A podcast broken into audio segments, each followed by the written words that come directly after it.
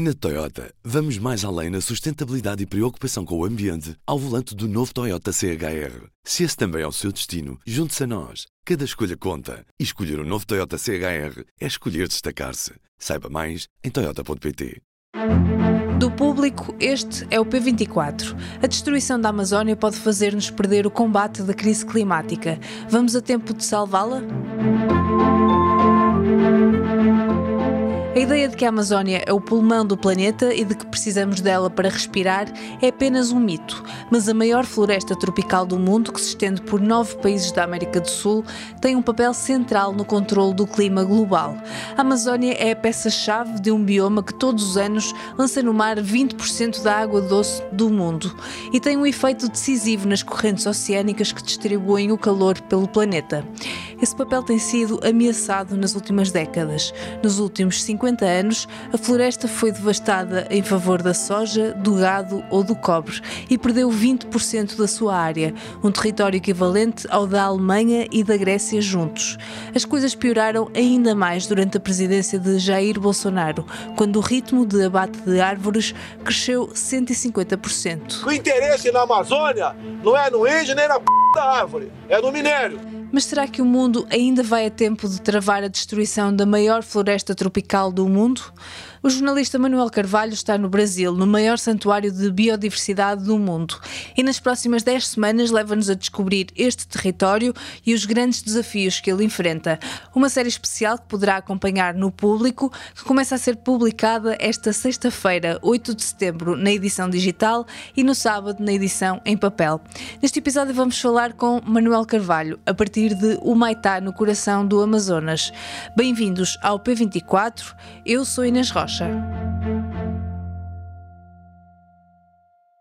Manuel, viva desde Portugal até a Amazónia. Olá Inês. Uh, onde é que estás neste momento? Uh, viva, eu neste momento estou numa cidade chamada Humaitá, que fica uh, na margem esquerda do Rio Madeira. Portanto, o Rio Madeira é um dos grandes rios que formam o Amazonas, eh, juntamente com, eh, com o Rio Negro, é eh, o rio mais, mais importante. E, portanto, eu estou num dos extremos, esta cidade fica num dos extremos da Amazónia, portanto, já a caminho, portanto, da fronteira, portanto, do Brasil, do Brasil com, com, com o Peru. Uhum. Uh, lanças a partir do, do próximo sábado uma série de reportagens sobre a Amazónia que, que descreves como o maior santuário de biodiversidade do mundo. Uh, por onde é que tens andado nos últimos tempos e o que é que podemos esperar destas reportagens? Bom, um, começando pela primeira parte da, da, perdão, da pergunta, eu tenho andado, portanto, uh, tenho descido e subido os principais rios, uh, o Solimões em concreto, portanto, desde a fronteira eh, com a Colômbia até Manaus, depois subi o Rio Negro até São Gabriel da, da Cachoeira, que é para além de ser um grande santuário da biodiversidade, é também eh, uma, uma cidade que é conhecida por ter a maior percentagem de população indígena eh, do Brasil. É uma cidade que tem, eh, para se ter uma ideia, portanto, quatro línguas oficiais, portanto, para além do português, três delas línguas nativas. É importante, estive mais detalhadamente nos últimos dias em Manaus, porque em Manaus está o principal centro de conhecimento e de reflexão sobre os principais problemas da, da, da Amazónia.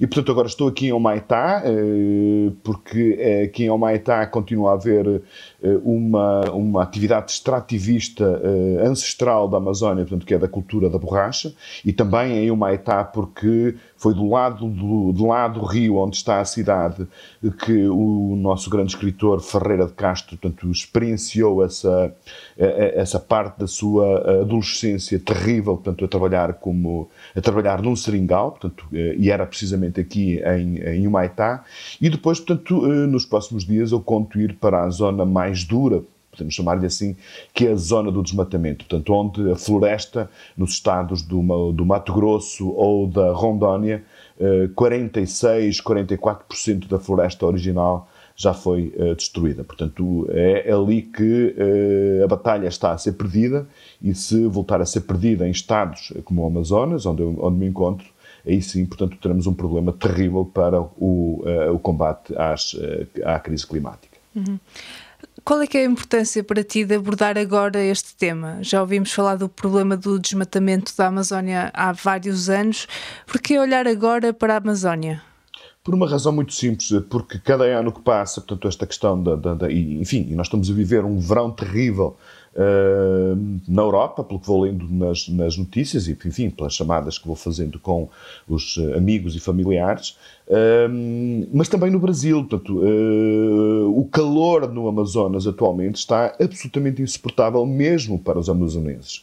Uh, eu, uh, esta semana, tive a entrevistar portanto, um biólogo que é professor da Universidade Federal do Amazonas e ele disse-me que pela primeira vez desde que trabalhava ali eh, tinha portanto, que regar as plantas que ele cultivava para, para, para ir colocando em lugares estratégicos da, da, da floresta tinha que as regar de uma forma artificial porque não se lembrava de um período tão longo uh, sem chuva. E, portanto, destruir a floresta, uh, se uh, o ritmo atual de destruição da floresta, do atual, ou seja, daquele que foi acumulado nos últimos 50 anos, que calcula-se, portanto, as estimativas apontam para uma destruição de cerca de 20% da floresta uh, original. Só que, enfim, o número pode parecer pouco expressivo, mas é o correspondente, tanto à área da Alemanha, da Itália e da Grécia junta, portanto, seja, é uma área uh, descomunal. Se este ritmo continuar, portanto, uh, o, o efeito que isso vai ter no, no, no, regime de chuvas que beneficia não apenas a, Amazónia, mas também todo o Brasil,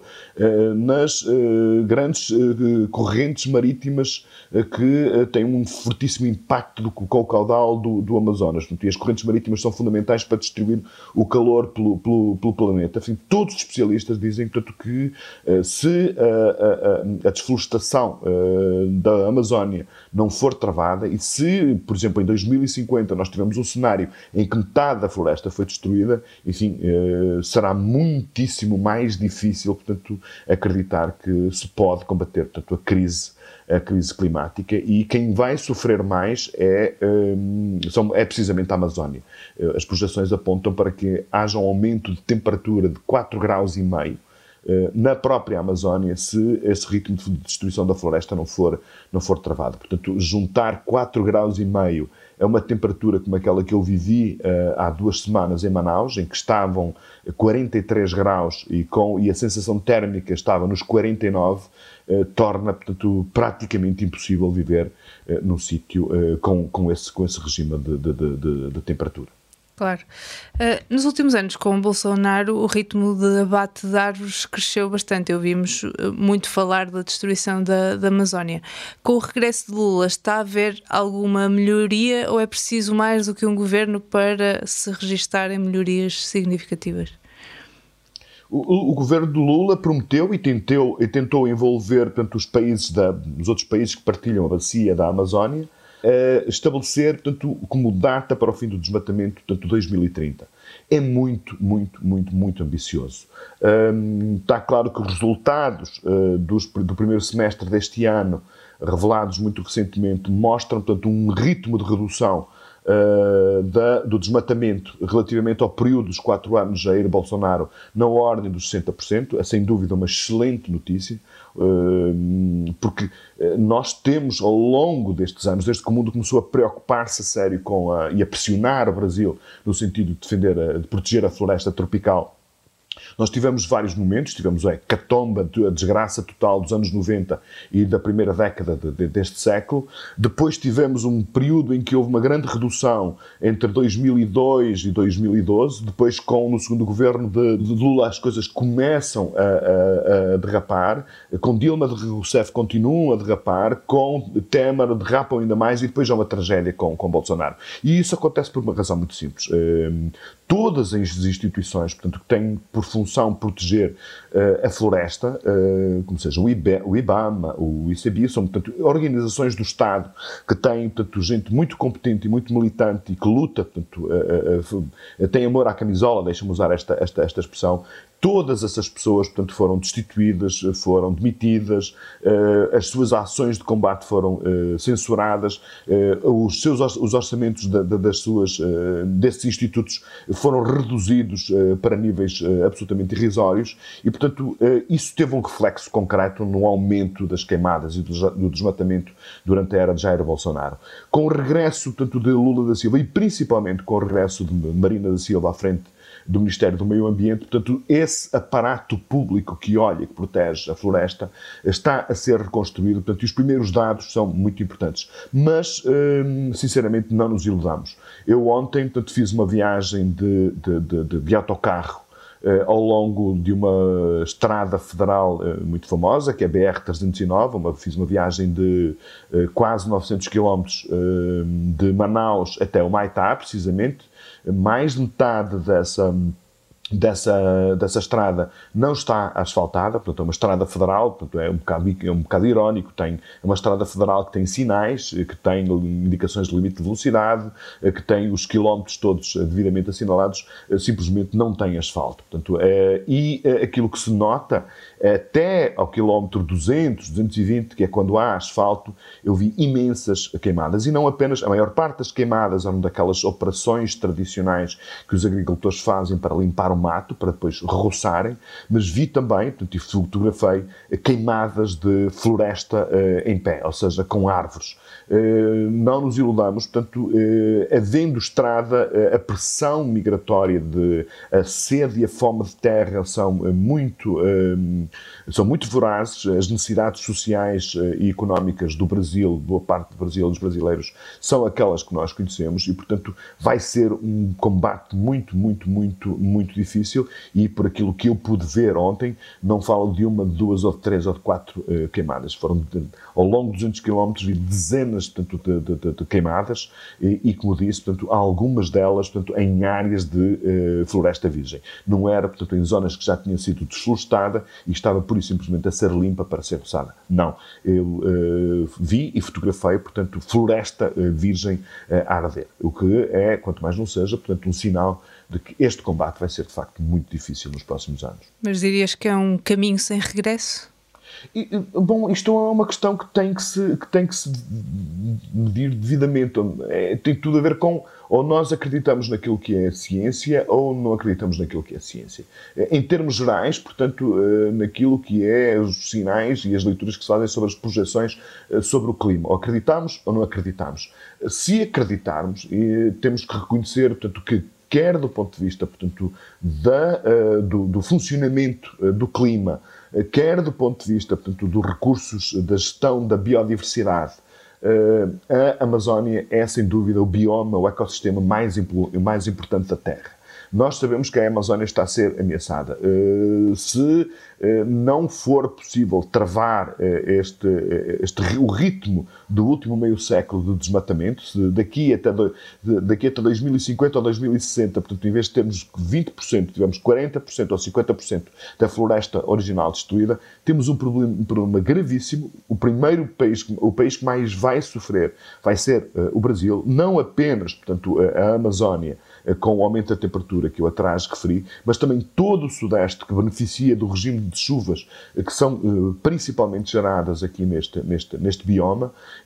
E, portanto, nós temos que fazer alguma coisa. Agora, é preciso fazer também alguma coisa e não esquecer que há pessoas a viver na, na, na, Amazónia, há pessoas a viver nas grandes cidades do Brasil, portanto, com, com pouquíssimos recursos, a pobreza e a desigualdade do Brasil eh, eh, são eh, gritantes, como nós sabemos. Evidentemente que isto que é um problema do Brasil, mas como disse o Presidente Lula na última, na, na última reunião, portanto, com os, os líderes dos países que partilham portanto, a bacia amazónica, isto tem que ser um problema do mundo. Ou seja, o mundo tem que se envolver e tem que, de alguma forma, portanto, pagar os custos da hum, preservação ambiental da, da, da Amazónia. Até porque, usando um outro argumento argumento que Lula da Silva tem usado e os brasileiros usam uh, muito uh, frequentemente, eu acho que é um argumento que faz sentido.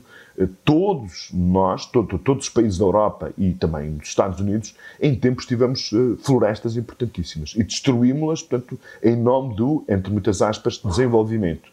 Eh, e, portanto, não podemos, portanto, depois de termos cometido esse erro, exigir que o Brasil, portanto, faça, faça essa questão, portanto, tome essa questão de uma forma completamente unilateral. Certo. Manuel, continuação de boas reportagens e espero que lides bem com o calor na, nas próximas semanas. Ok, Inês, obrigado. Esta sexta-feira, no público, conhece em detalhe todas as medidas de apoio a jovens anunciadas por António Costa na rentrée política em Évora, desde a devolução de propinas à gratuitidade dos espaços, medidas previstas para o Orçamento do Estado para 2024. Este episódio foi conduzido e editado por mim, Inês Rocha. A música é da Ana Marques Maia. Tenham bom dia e bom fim de semana.